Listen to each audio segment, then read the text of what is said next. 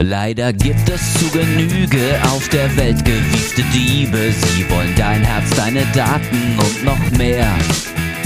Doch nur weil es ist, wie's ist, heißt nicht, dass es auch so bliebe. Dr. Datenschutz ist deine Feuerwehr.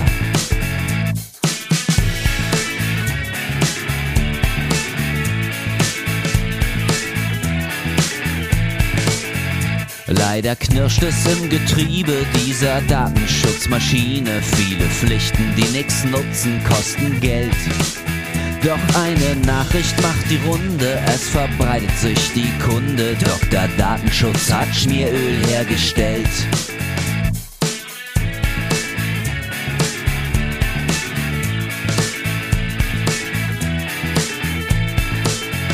Leider gibt's zu wenig Liebe und dafür genügend Hiebe. Datenschutz wird schwer erkämpft in dieser Welt. Doch eines Tages siegt das Gute, ja, es gibt ein Happy End. Der Doktor hat schon mal Champagner kalt gestellt. Hallo und herzlich willkommen zu einer weiteren Folge von Dr. Datenschutz, der Podcast. Bei mir ist Cornelius und ich bin Laura. Wir sind beide als Juristen und Datenschutzberater bei der Intersoft Consulting Services AG tätig und berichten für euch aus der Welt des Datenschutzes. Hallo Cornelius. Hi Laura.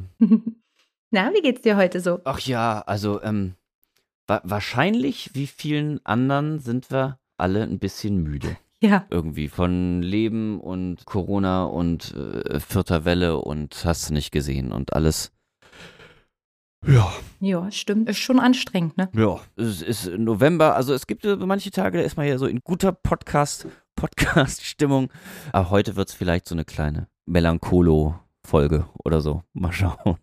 Naja, wir sind halt schon ein bisschen müde und abgekämpft. Das gehört ja auch nun mal einfach zum Leben mit dazu und neben den allgemeinen Herausforderungen. Und ich meine, unterm Strich muss man ja ehrlicherweise sagen, Cornelius, ne, uns geht es ja schon ziemlich gut im Vergleich auch zu anderen, kann man sicherlich nicht anders sagen. Aber die Datenschützer der Republik sind seit spätestens Montag, dem 22.11., doch sehr gefordert. Ich glaube, das kann man mit gutem Gewissen so sagen. Oder siehst du das anders? Ja, nein, sehe ich ganz genauso. Unter anderem ja auch wir und Full Disclosure. Wir, wir hatten ja eigentlich schon eine Folge aufgenommen. Stimmt. Die hat dann aus technischen Gründen hat das nicht so geklappt, wie wir uns vorgestellt haben. Aber interessanterweise haben wir in dieser Folge darüber diskutiert, ob man denn jetzt mal, wie das denn ist mit dem Arbeitgeber und ob der den Impfstatus abfragen darf und nicht und ob es da nicht irgendwann dann nochmal eine Rechtsgrundlage dafür gibt, damit man das einigermaßen rechtssicher mhm. abfragen kann. Und schwupp Schwupps hat uns die Politik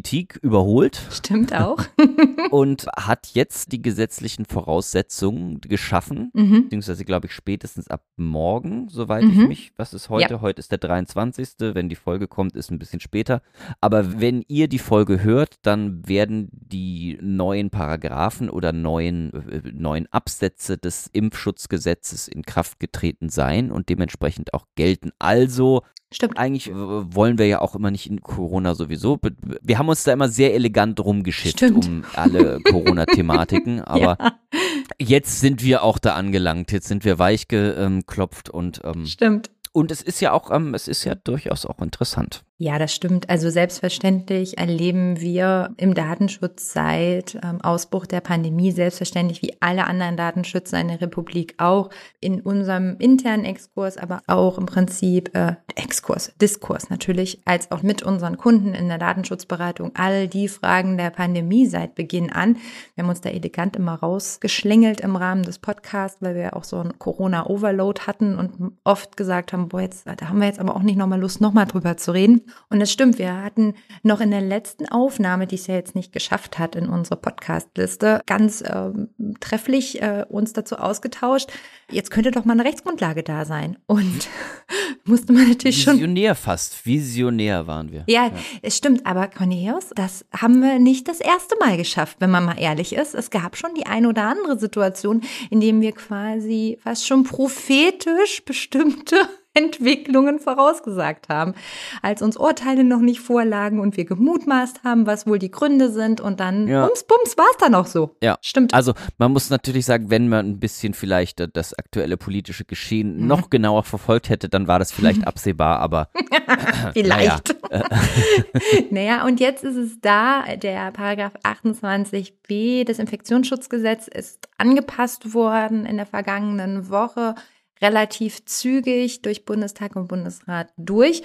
Und nun ist sie da. Die Rechtsgrundlage beziehungsweise die Verpflichtung des Arbeitgebers, bestimmte Regelungen im Rahmen von 3G durchzusetzen. Da ist sie. Da ist sie, die Rechtsgrundlage. Und nu, Cornelius, was jetzt? Du musst jetzt einfach auch mal jetzt hier ähm, Erklären. Also wir hatten, ja, wir äh, erklären, also puh, erklären. Also zumindest wir, wir waren da ja doch enttäuschenderweise sehr einer Meinung, dass wir. Warte mal, Cornelius, das muss man erklären. Also in der ja, Aufnahme, die es nicht geschafft hat, genau, hast du nämlich ja. gehofft, mich mit so einer Frage herauszufordern und dachtest, jetzt, jetzt ist endlich mal Dissens. Genau, ich war eigentlich der Hoffnung, dass du dagegen bist, grundsätzlich, dass es so ein Fragerecht des Arbeitgebers gibt. Mhm. Aber da waren wir beide doch der Meinung, dass wir das aufgrund der aktuellen Lage und natürlich natürlich, äh, mhm. wir sind in der vierten Welle und wir kommen nicht vom Fleck, äh, dass da unsere Toleranz oder Geduld vielleicht so ein bisschen überstrapaziert mittlerweile mhm. ist und wir dementsprechend, ja. vielleicht hätte man das zu Beginn der Pandemie, also ich zumindest hätte das vielleicht noch anders entschieden. Ja, ich vielleicht auch. Oder hätte da eine andere Meinung zu gehabt, ja. aber mittlerweile bin ich schon der Meinung, wir müssen da jetzt irgendwie durch und vor allen Dingen die Zügel werden ein bisschen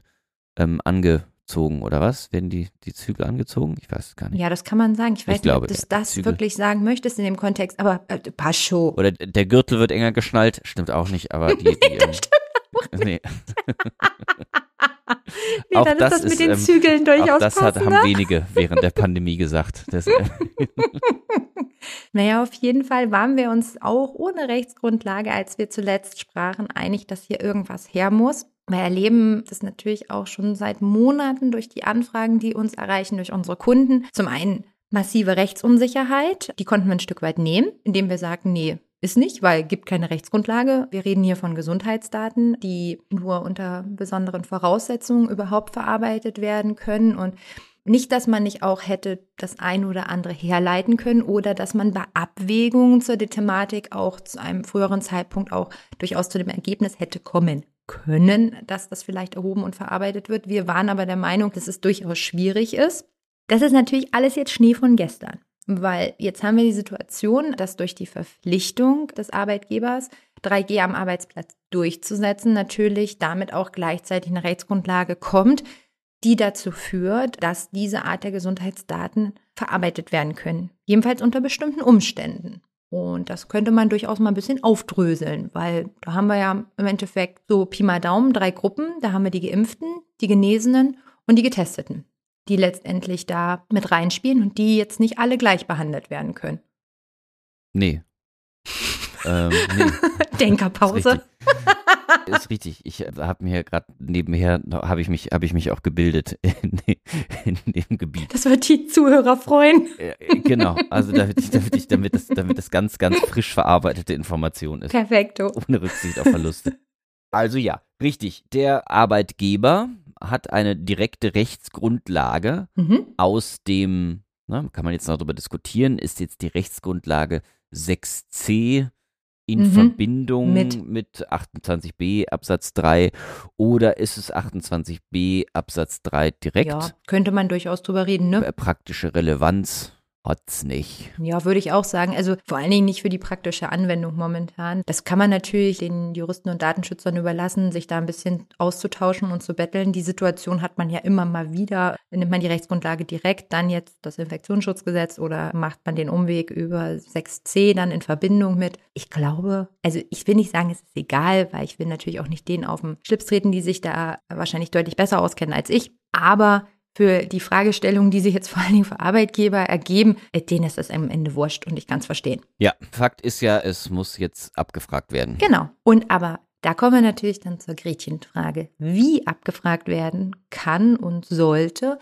das ist ja dann doch nicht so trivial. Also zumindestens, wenn ich mir angucke, wie viele Gespräche ich nur in den letzten anderthalb Tagen dazu geführt habe mit verschiedenen Kunden, auch mit Kollegen, die da ja auch mächtig in der Materie stecken, dann ist gerade das Wie wirklich erheblich, würde ich sagen. Und da kann man ja auch mal ein bisschen, man kann sicherlich sehr unterschiedliche Wege gehen, aber wenn man erstmal so ein paar grundlegende Sachen so sich anschaut, dann kann man wenigstens so einen groben Fahrplan schon mal haben. Und deswegen ist erstmal die drei Gruppen für sich zu definieren ganz wichtig. Zu sagen eben, wir haben, ich sag mal, den Bereich von 2G, also Personen, die geimpft sind und die genesen sind und dann eine dritte Gruppe, die vielleicht auch ein Stück weit anders behandelt werden muss, die getestet werden entweder durch den Arbeitgeber oder auch außerhalb äh, des Arbeitsverhältnisses. Ja. Genau. Okay, ja. Und, richtig. Ja, ne? Oh, freut mich, okay. freut mich. Zustimmung wir, von Cornelius. Ja. Das ist ja. ein, ein guter Dienstag. also, das heißt, da kann ich schon mal eine Unterscheidung machen. Mhm. Jetzt wäre die Frage, kann ich dann einfach sagen, ich äh, äh frage ab, wie ist dann nochmal eine andere Diskussion, mhm. aber ich äh, frage einfach ab, geimpft und oder genesen, reicht mir dann einfach, wenn ich ein G mache? Mhm. Oder muss ich im Grunde auch wirklich dann erfassen, ob jemand äh, geimpft oder genesen ist? Wahrscheinlich schon, ne? Weil wahrscheinlich muss es, ist es doch irgendwie relevant. Teils, teils. Also, wenn man dogmatisch, also datenschutzrechtlich ganz dogmatisch vorgeht, könnte man zu dem Schluss kommen, dass das jetzt alleine aus dem Infektionsschutzgesetz nicht eine Legitimierung ist, wirklich nach geimpft und genesen zu fragen, weil diese Angabe, jedenfalls wird das vertreten, deswegen der Vollständigkeit halber kann man das hier ruhig mal erwähnen, man könnte auch durchaus argumentieren, dass der Arbeitnehmer diese Angabe nicht machen muss, sondern im Zweifel als jemand gilt, der dann zu testen ist oder der Testergebnisse vorzeigen müsste. Jedenfalls wird das zum Teil vertreten. Pragmatisch in vielen Betrieben, die ich erlebe und betreue, die machen diese Abfrage in diesen drei Gruppen, finde daran auch nichts verwerflich, auch datenschutzrechtlich nicht obwohl natürlich mehr, also sprich datenminimierter vorzugehen, immer möglich ist. Aber die Geimpften und Genesenen, die haben, da sind so einige Sachen ähnlich. Also zum Beispiel, wenn das einmal abgefragt ist, dass das jedenfalls nicht täglich neu abgefragt werden muss. Das ist ein, eine große Gemeinsamkeit, weil dieser Status natürlich erstmal anhält aber er hält gegebenenfalls ja sehr unterschiedlich an. Deswegen können Geimpfte und Genesene, wenn man das jeweils erfragt, nicht ganz gleich behandelt werden, weil der Status genesen ja zeitlich limitiert ist. Ja. Deswegen ist es nicht ganz das Gleiche. Also jemand kann ja jetzt genesen sein und der Status läuft ja sechs Monate, der kann ja eben auch in zwei Wochen schon rum sein.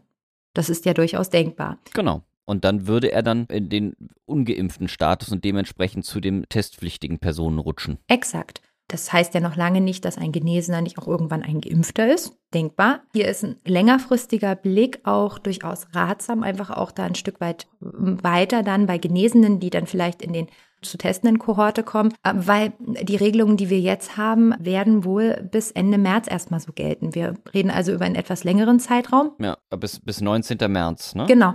Und da ist natürlich ein bisschen Musik drin, da kann eine Menge passieren bis März. Und dass man da guckt, aber grundsätzlich ein Geimpfter, der angibt, dass er geimpft ist, der ist natürlich erstmal in der täglichen Überprüfung raus. Das ist erstmal ein ganz, ganz wichtiges Unterscheidungsmerkmal. Aber das ist ja auch interessant, denn da haben wir bisher, zumindest ist da noch nichts festgelegt und das gilt wahrscheinlich auch für jeden Impfstoff irgendwie auch anders, haben wir keine verbindlichen Fristen. Nee. Ne, mittlerweile kann es ja auch schon so sein, dass jemand eigentlich als geimpft gilt, mhm. aber das schon so lange hin ist, dass er vielleicht gar keinen Impfschutz mehr hat, also keinen faktischen Impfschutz mehr hat. Aber dadurch, dass wir das bisher noch nirgendwo festgelegt haben, wie lange man denn als geimpft gilt, ja zumindest meines Wissens gibt es da keine verbindliche Frist, auch im Impfschutzgesetz nicht, ist das ja also zumindest ein bisschen Hanebücher. Also am Ende sagt das Infektionsschutzgesetz, dass die Daten äh, zumindest für maximal sechs Monate gespeichert werden können. Also Jetzt mal unabhängig, welche Angaben direkt vom Arbeitnehmer gemacht werden. Daraus könnte man die Schlussfolgerung ziehen, dass zumindest für die Geimpften dieser Zeitraum auf jeden Fall zutreffend ist. Das ließe sich jedenfalls argumentieren. Das kann man unter, ich sag mal, medizinischen oder, oder ich weiß gar nicht, äh, virologischen oder wie auch immer, die Experten, die ja. besser einschätzen ja. können, wie lange so ein Impfschutz am Ende gilt und so. Also ich meine, da müssen wir sagen, es wird ab jetzt gespeichert, ne? Ähm, beziehungsweise ab jetzt wird das erfasst. Genau. Das ist dann bis zum 19. März. Ich glaube, das sind ja auch einfach, das sind ja auch genau die sechs Monate. Genau die sechs Monate. Ne? 19. März, beziehungsweise da hat man wahrscheinlich noch irgendwie, ne, bis es dann in Kraft getreten ist und was weiß ich, aber mehr oder weniger sind das genau die sechs Monate. Exakt. Und entweder hat man vielleicht dann bis dahin auch mal festgelegt, wie lange man denn als geimpft gilt, Mhm. wenn man irgendwann mal geimpft wurde. Ja. Oder wir, wir sind das leidige Thema ohnehin irgendwann mal los. Ja, hoffentlich. Was nicht danach aussieht, aber, Nee. aber Ja, und ganz nüchtern muss man auch feststellen, das sind jetzt Regelungen, die sind tagesaktuell da und die gelten erstmal. Unbenommen steht es dem Gesetzgeber frei oder dem Verordnungsgeber, hier weitere Regelungen noch dazu zu treffen, die das ergänzen oder erweitern. Theoretisch wäre auch denkbar, dass, weiß ich nicht, Januar irgendwie gesagt wird, ja, der Impfschutz gilt aber nur für x Monate. Und dann wurde er entweder aufgefrischt durch eine dritte Impfung zum Beispiel, oder für einige ist es ja dann die zweite Impfung, wenn sie einen anderen Impfstoff bekommen haben. Und dann ist erstmal wieder mehr oder länger Impfschutz da. Das kann durchaus passieren. Also äh, der Kreativität des Gesetzgebers in der Pandemie sind ja wenig Grenzen gesetzt, wie wir schon erfahren durften. ja. Und dementsprechend kann sich das auch noch dazu entwickeln. Also ich würde auch immer dazu raten, also das ist ein Status quo heute und was nächste Woche ist, ist halt nächste Woche. Das macht ja die Situation durchaus anspruchsvoll, insbesondere wenn dann einzelne Länder Verordnungen noch rausgeben, die weitere oder äh, auch spezifizierendere Verordnungen rausbringen, was sie sich so und wie sie sich das so alles vorstellen. Das ist denkbar und damit muss im Zweifel gerechnet werden, dass es auch Änderungen gibt und dass dann, wenn wir heute sagen, okay, wenn wir morgen am 24.11. geht's los, so, dann wird das erfasst, dann ist jemand geimpft und dann theoretisch lasse ich den dann zumindest mal für sechs Monate in Ruhe. Theoretisch. Ja. Ja. Und dann im Ja. Januar kommt der Gesetzgeber und sagt so, ja, aber das mit den Impfungen, das ist ja nur ein paar Monate und vielleicht äh, ist die gar nicht mehr adäquat. Vielleicht ist der Impfschutz nicht mehr adäquat. Wir legen das jetzt fest, Mhm. XY. Ja. Haben wir in anderen europäischen Ländern ja durchaus gesehen, dass sowas möglich ist. Ah, haben, haben wir? Ja, Österreich hat äh, mal festgelegt, Okay. wie lange die Impfung so, ja, gilt, ja, klar. zum Beispiel. Ja, okay, Ähm, okay, okay. Und dann kann man natürlich, und unbenommen kann ich mir das äh, eben hier in Deutschland durchaus auch vorstellen. Nicht, dass ich irgendwie hier Insiderwissen hätte. I don't know anything. Aber es ist ja möglich. Und dann müsste man neu schauen. Aber Stand heute wäre ein Geimpfter, das erfasst man einmal. Und dann ist man mit dem Geimpften im Regelfall durch. Und die Impfung ist dann quasi wie eine Art Zugangsberechtigung zur Arbeitsstätte. Und ähnlich kann das bei einem Genesenen auch laufen. Dieser Status gilt dann aber gegebenenfalls nicht die äh, kommenden sechs Monate, sondern der Status gilt dann im Prinzip äh, bis solange eben der genesenen Status gilt. So, alle anderen, die zum Beispiel entscheiden, diese Angabe nicht machen zu wollen, also sprich nicht angeben zu wollen, ob geimpft oder genesen, würden unter den getesteten Status fallen. Und das bedeutet am Ende, dass entweder der Test alle 24 Stunden, reden wir hier von so einem Schnelltest, oder eben alle 48 Stunden, wenn die Voraussetzungen hier von 28.3 Satz 2 oder 3 oder so irgendwie erfüllt sind, eben solche PCR-Tests. Das sind dann 48 Stunden. Aber das ist ja auch, was du gerade gesagt hast, ist ja sehr bemerkenswert. Mhm. Denn ich bin ja trotzdem, also natürlich hat der Arbeitgeber hat das Recht zu erfragen, ob man quasi in irgendeiner Form Schutz genießt. Ne? Ja, genau. Sei es, dass man geimpft ist oder getestet oder Mhm. genesen, also ob man quasi eine Gefahr für andere Leute darstellt. Aber ich bin als Arbeitnehmer nicht verpflichtet, über meinen Impfstatus Auskunft zu geben. Absolut. Und das ist auch nochmal wichtig herauszustellen. Das sehe ich genauso.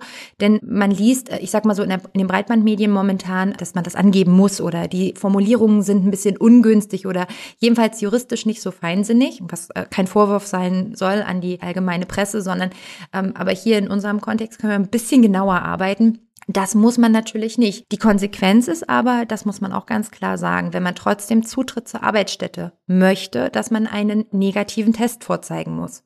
Das hilft nun mal nichts. Denn der Arbeitgeber ist in der Pflicht, also im Sinne des Infektionsschutzgesetzes, im Sinne der Arbeitssicherheit und den Vorgaben, die es hier eben jetzt gibt, Ja. diese Umstände durchzusetzen. Wer sagt, nee, mein Arbeitgeber geht das aber mal gar nicht an, dann kann man im Zweifel sich dagegen entscheiden. Aber wer A sagt, muss dann eben auch B sagen und B bedeutet dann eben getestet zu sein.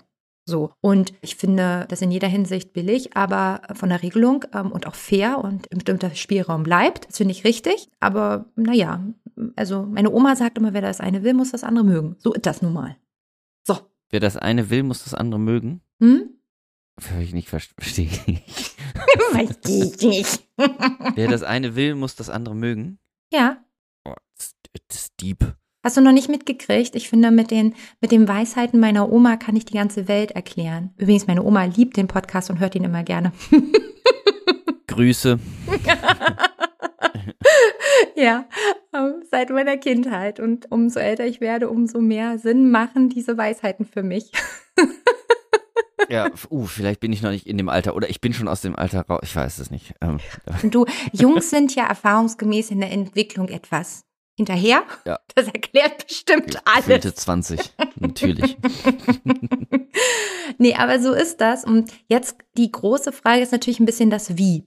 Also wie frage ich das beim Arbeitnehmer ab? Wie, wie gehe ich davor? Was kann ich denn alles fragen?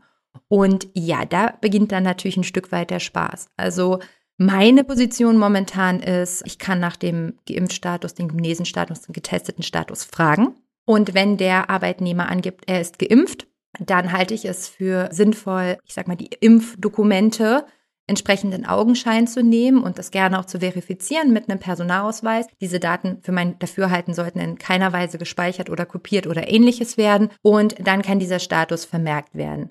Zum Beispiel in Listenform. Optimalerweise gibt man dann nicht mehr den Namen der Person an, sondern verwendet zum Beispiel ein Pseudonym wie eine Personalnummer, um dann die Daten entsprechend zu speichern für diese Zeit, weil den Arbeitgeber treffen eben auch Dokumentationspflichten hier. Der muss das nachhalten können, dass er das gemacht und kontrolliert hat.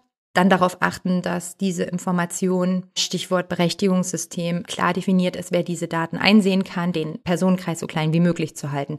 Ich halte nichts davon, dass irgendwelche Daten aufgeschrieben würden, wann die Impfungen waren oder wann dann, weiß ich nicht, eine dritte sogenannte Boosterimpfung gemacht wurde und ähnliches. Davon halte ich nichts. Genau. Ich weiß nicht, Cornelius, wie siehst du das so? Ja, was die Vorhaltung beziehungsweise was die, was die Sicherheit dieser Daten angeht, mhm. finde ich das ja eine sehr interessante Begründung, beziehungsweise es ist eigentlich eine überhaupt nicht bekannte Begründung, aber ähm, da sagt äh, der Gesetzgeber, die Daten sollen so gespeichert oder verarbeitet werden oder sollen unter den technischen und organisatorischen Maßnahmen gespeichert werden, wie es für Daten ähnlichen sensiblen Ranges mhm. oder irgend sowas in der Art mhm. üblich ist genau. im Unternehmen. Was genau. natürlich jetzt nicht, dann kann ich ja sagen, nee, ich habe ich hab keine Maßnahmen. Ja, ähm, deswegen muss ich jetzt auch nichts weiter unternehmen. Nee, wobei aber der Stand der Technik auch berücksichtigt werden muss. Also nur irgendwelche üblichen Maßnahmen im Unternehmen reichen auch nicht aus. Also die Datensicherheit. Nee, nee. Genau, aber um das durchaus aus, aber welche Daten haben denn einen ähnlich vergleichbaren Rang? Mhm. Und wir reden hier über, über Artikel 9 Daten, deswegen mhm. sind wahrscheinlich die Daten, die ich in der Personalakte finde oder genau. die grundsätzlich durch die Personalabteilung verarbeitet werde, würde ich sagen, die haben einen ähnlichen Rang an genau. Äh, Sensibilität, wie das ja. die Impfstatusdaten sind. Also, mhm, genau. ne, wenn ich jetzt sage, okay, alles klar, meine Personalabteilung im Unternehmen fragt das noch zusätzlich ab und speichert das in ähnlicher Form und Weise, wie sie das auch bei den anderen äh, sensiblen Daten zu meiner Person machen, dann würde ich sagen, ist das tendenziell schon mal eine gute Idee. Genau, man hat ja auch sonst ein Beschäftigungsverhältnis eben, genauso wie du sagst, diese Art der Daten. Also man hat eben ja auch da Gesundheitsdaten, also neuner Daten, ne? Artikel 9 Daten, DSGVO, ne? Die hat man dort ja auch, also diese besonderen Kategorien personenbezogener Daten. Zum Beispiel ja auch sowas wie Religionszugehörigkeit, so Stichwort Kirchensteuer und wenn man ja vieles zur Lohnabrechnung benötigt an Informationen, da ist ja die Empfehlung ähnlich. Äh, Personalabteilung hat Zugriff darauf. Warum macht man das so? Weil man im Prinzip dahinter steht ja ein äh, Berechtigungssystem, dass halt auch nicht jeder Hans Wurst aus dem Unternehmen darauf zugreifen kann und diese Informationen hat. Das heißt, wenn man eine ähnliche, sorgfältige und abgegrenzte Datenverarbeitung hier auch zugrunde legt, denn hier haben wir auch eben Gesundheitsdaten, dann ähm, ist man wahrscheinlich schon mal auf einem ganz guten Weg. Richtig. Ja. Gut. Und dann hast du bei den Genesenen, da ist natürlich dann auch, da kommst du nicht drum herum, das Datum zu erfassen, bis wann dieser genesenen Schutz oder dieser genesenen Status letztendlich gilt. Weil letztendlich, wenn du das nicht weißt, dann hast du natürlich ein Thema, weil du dann ja nicht weißt, wann Klar. dieser genesenen Status vorbei ist. Kann ich ja nicht wissen, ab wann ich ihn testen muss. Richtig. Das heißt, da ist ja. dieses Datum notwendig, weil man sonst ja nicht weiterkommt. Und ja, und bei den Getesteten hast du die Situation, dass du im Regelfall, die wenigsten werden ja PCR-Tests machen, weil die ja doch immer noch relativ teuer sind. Viele werden eben die Schnelltests haben. Und da hast du dann die Situation, das muss tagesaktuell abgeprüft werden. Und das ist dann so, dass, also tagesaktuell. Ah, stimmt, jetzt sehe ich gerade, ein, stimmt, ein Antigen-Schnelltest geht. Genau, ein Antigen-Schnelltest geht. 24 Stunden alt, ja. PCR-Test 48 Stunden. Aber genau. PCR-Test ist natürlich ja. Ja, das ist einfach eine andere Hausnummer. Ich meine, ich glaube, wir machen mal das Fass nicht auf, wie sicher die Ergebnisse unterschiedlicher Testformen sind. Ich habe auch schon die Frage von Kunden gekriegt, ja, welche Tests sind denn okay? Aber was weiß denn ich? Ja. Also ganz ehrlich. Ähm, das ist total schwierig. Nicht, dass ich die Frage nicht berechtigt finde. Das ist, das ist nicht der Punkt. Äh, die Frage ist total berechtigt. Nur ich kann das nicht einschätzen. Das entzieht sich meiner Expertise. Antigen-Schnelltests, die zum Beispiel in Testzentren oder ähnlichen durchgeführt werden, bei denen dann letztendlich ein dokumentiertes Ergebnis vorliegen, werden wohl aber ausreichen. So, zumindest mein Stand. Und die können tagesaktuell dann zum Beispiel beim Betreten der Betriebsstätte abgeglichen werden. Und da ist dann im Prinzip zu bedenken, aber auch hier ist auch so datenminimiert wie möglich letztendlich. Wenn derjenige negativ ist und das vorweisen kann, dann kann ich auch ein Häkchen machen und der Zutritt zur Betriebsstätte, welcher Art auch immer, ist dann letztendlich in Ordnung. So. Und dann ist man damit eben auch durch an der Stelle. Ich sehe, auch hier kam die Frage auf, wie ist es mit solchen Testzertifikaten bzw. Testdaten? Sollten die dokumentiert und gespeichert werden von den Mitarbeitern? Und da würde ich ganz klar sagen, nein. Nee, ist ähm, ja nicht notwendig. Richtig. Für die Dokumentation reicht es ja, wenn ich richtig. Äh, zumindest nachweisen kann, so ich habe hier nur die reingelassen, die, die eine der 3G-Regelungen erfüllen. Ja. Genau. Mhm. Das Ganze wird dann natürlich schwierig, das sehe ich auch in der Praxis gerade, der Fragestellungen Arbeitgeber, die Selbsttests anbieten. Ja. So wie es ja auch in den letzten Monaten regelmäßig der Fall war. Eine Problemstellung, die so trivial leider auch nicht ist, weil wir haben die Situation, so ein Selbsttest ist natürlich auch fehleranfällig. Und die Frage ist, bieten wir das jetzt überhaupt noch an? Also entscheidend nicht für Genesene und Geimpfte. Ein Arbeitgeber, der das on top ausgibt, da sehe ich nicht die Schwierigkeit, weil hier keine Dokumentationspflichten bestehen oder ähnliches. Wenn man einfach nur sagt, naja, ein Genesener oder auch ein Geimpfter könnte sich ja infizieren und deswegen biete ich hier Selbsttests an, um noch eine weitere Möglichkeit zu bieten für meine Arbeitnehmer ist das ja eine Sache. Aber wenn ich von den zu Testenden spreche, die dann zum Beispiel auf dem Betriebsgelände, also vor Arbeitsantritt, zum Beispiel eine Testmöglichkeit haben, vielleicht nicht täglich, aber vielleicht so ein, zweimal die Woche, dann ist natürlich schon die Frage, wie kann so ein Test eigentlich laufen? Und wann wird er den Anforderungen gerecht, die zum Beispiel in einem Testzentrum herrschen würden und müssen die überhaupt erfüllt werden?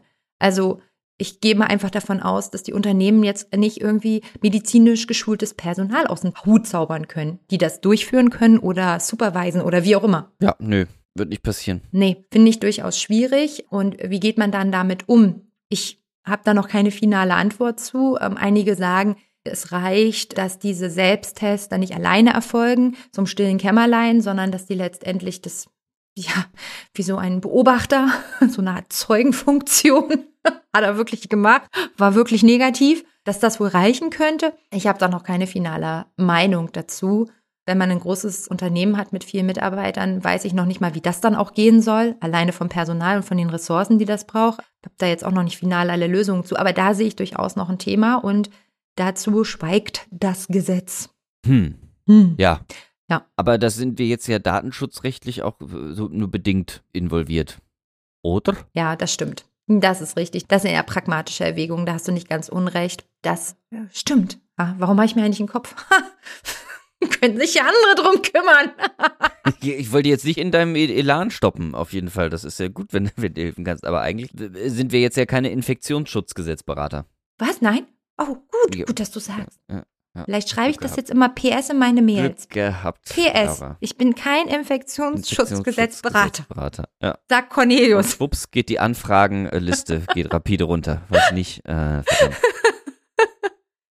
Naja, aber Arbeitgeber, du hast es eben sehr schön schon gesagt, finde ich. Ähm, Arbeitgeber, ich meine, dass das gerade eine Herausforderung ist und dass das ein heißes Thema ist, verstehe ich alles, aber wenn Arbeitgeber sich auch ein Stück weit, also einmal durchatmen und sich ein bisschen darauf besinnen, dass sie hier Daten verarbeiten, die zwar sie so sonst nicht verarbeiten, aber ähnliche Daten eben sowieso auch im Beschäftigungsverhältnis regelmäßig haben und sich auch ein Stück weit besinnen auf ihre Prozesse, die sie hoffentlich schon haben. ja. Weil ich meine, personenbezogene Daten werden immer zu im Arbeitsverhältnis verarbeitet. Immer zu. Zwingend. Weil wir wollen alle irgendwie ähm, Geld am Ende des Monats kriegen für unsere Arbeitsleistung, wollen irgendwie, naja, die meisten zumindest. Und wir wollen irgendwie, weiß ich nicht, einen Rechner haben, äh, der uns vom Arbeitgeber vielleicht gestellt wird, wenn wir einen Bürojob haben und, und, und sind äh, produzierendes Gewerbe und haben einen Werkausweis und da steht was drauf vielleicht und und und. Also personenbezogene Daten sind ja schließlich überall im Beschäftigungsverhältnis und da bricht ja auch nicht jedes Mal die Welt zusammen, weil es ja auch notwendig ist. Nee, nee, natürlich nicht. Ne? Ja, klar, das sind, sind ja alles Selbstverständlichkeiten. Das sind Selbstverständlichkeiten. Klar haben wir sonst im Beschäftigungsverhältnis vor allen Dingen Paragraph 26 BDSG der als Rechtsgrundlage gilt für die Verarbeitung im Beschäftigungsverhältnis, gibt aber auch noch ein bisschen was anderes. Manchmal in wenigen Ausnahmefällen kann ja auch mal zum Beispiel eine Einwilligung auch im Beschäftigungsverhältnis rangezogen werden, mit großer, großer, großer Vorsicht und genau hingucken.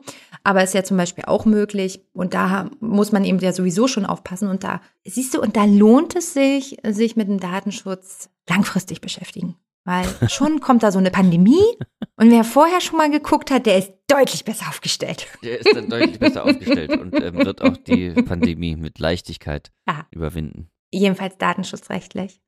Äh, datenschutzrechtlich, aber jetzt mal entre nous, ne? Mhm. Da werden jetzt ja doch schon einige, äh, ähm, also Arbeitsrechtler möchte ich auch gerade jetzt nicht sein. Oh nee, boah, nee. Oh nee. Wenn du überlegst, woher kommt der eine kommt und der lässt sich nicht testen oder er lässt oh, sich ja. testen, ist dann aber nicht geimpft irgendwie und sowas ja. lässt ja schon. Also oh. blödes Beispiel, Joshua Kimmich, dem jetzt sein Gehalt, mhm. also ich glaube, er wird zwar schmerzen, aber sein Gehalt irgendwie doch äh, für die Zeit, in der er nicht einsatzfähig ist, nicht Klar. ausbezahlt wird. Ja. Stimmt. Und solche Fragen werden sich jetzt ja doch auch sehr viel im kleineren Bereich irgendwie. Du bist ein Impfgegner, ob radikal oder nicht. Du möchtest dich nicht impfen, sei mal dahingestellt. Ja. Aus was für Gründen. Ja, ja. Aber wenn du dann, ne, vielleicht kannst du dann noch medizinische Gründe, dann kann das vielleicht noch eine Ausrede geben. Aber Alter, das ist ein, ein Rattenschwanz. Ein ja, Rattenschwanz so. an arbeitsrechtlichen Problemen, die da noch die ja. Republik überrollen werden.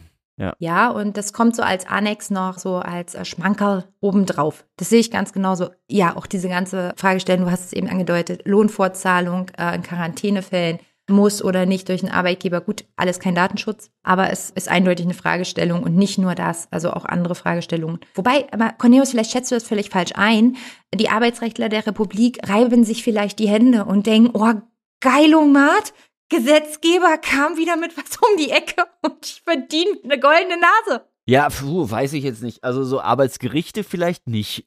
Nee, vielleicht die, die nicht so. Ähm, aber ähm, die sind vielleicht eher so, ah, verdammt, wie mühsam. Ja, das stimmt. Aber also, jetzt, wenn ich daran denke, es muss ja so, so ein Antigen-Test, soll ja irgendwie ausreichend sein. Mhm. Da ist jetzt aber, wie du ja schon gesagt hattest, und jetzt alles unter Vorbehalt, ne? Die Genauigkeit ist ja was anderes, aber jetzt stell dir vor, du hast so einen Antigen-Test, äh, der ist positiv, deswegen bist du dann erstmal zwei Wochen in Quarantäne oder musst mhm. dich, na, da musst du dich ja wahrscheinlich sowieso erstmal krank schreiben lassen. Du kannst ja nicht einfach sagen, ich habe einen Antigen, also, boah, ich möchte gar nicht los. Aber äh, theoretisch dann stellt sich raus, der Antigen-Test war ein Falschalarm und eigentlich hättest du die zwei Wochen mhm. bearbeiten müssen. Was nu? Ja, wobei, es gibt so ein, zwei Ansätze, so ein bisschen Prozesse, die das ein bisschen unterstützen können. Also das ist jetzt nicht Datenschutz in dem Sinne, aber die Überlegung, einige Arbeitgeber haben das auch genauso schon umgesetzt. Die sagen, okay, Antigentest ist vielleicht positiv. Wir verifizieren das Ergebnis mit einem PCR-Test zum Beispiel.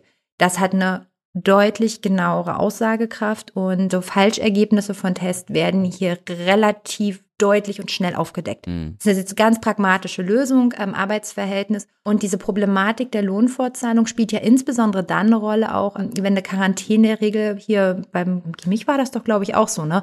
Der hat ja nur, was heißt nur, aber der hatte Kontakt mit jemandem, der Corona äh, positiv ist, wenn ich das richtig gesehen habe. Also nee, ich glaube, er war auch selber. Nee. Ach, ist er auch selber positiv? Jetzt, okay. Jetzt, jetzt fischen oh. mal eben trübe, Laura. Jetzt pass mal auf. Ja, ich, ich weiß das auch nicht so genau. Also wir sind vielleicht der Datenschutzboulevard, aber ich verfolge den anderen Boulevard nicht so intensiv, wenn ich ehrlich bin. Von daher weiß ich das nicht genau.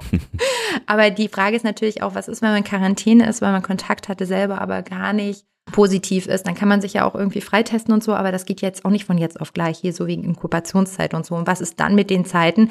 Da ist wohl keine Lohnfortzahlung vorgesehen, ne? Und es sind vor allen Dingen arbeitsrechtliche Probleme und die wollen wir jetzt hier, hier nicht besprechen. Da war ja wieder was. Und wir können das, guck mal, dann kann ich, warte, ich weiß, ich schreibe jetzt unter meine E-Mails, PS, ich bin keine Infektionsschutzgesetzberaterin und keine arbeitsrechtliche Beraterin, Smiley, sagt Cornelius. Best of luck. Soweit es sich nicht um datenschutzrechtliche Fragestellungen aus diesem Bereich bezieht. Boah, das wird ein großer Disclaimer, wirklich. Ja, das stimmt.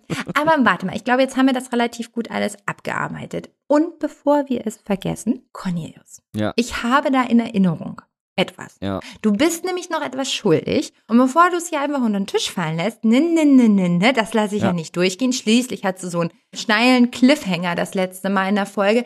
Wir haben einen Kommentar mit einer Frage bekommen. Das ist richtig. Und du hast ja groß angekündigt, du beschäftigst dich damit. Ich habe es das letzte Mal auch in der nicht veröffentlichten Folge habe ich groß und breit erklärt. Ich habe mich da gedacht, ich komme einfach, wir nehmen das jetzt so lange die Folge auf, bis du irgendwann mal vergisst nachzufragen.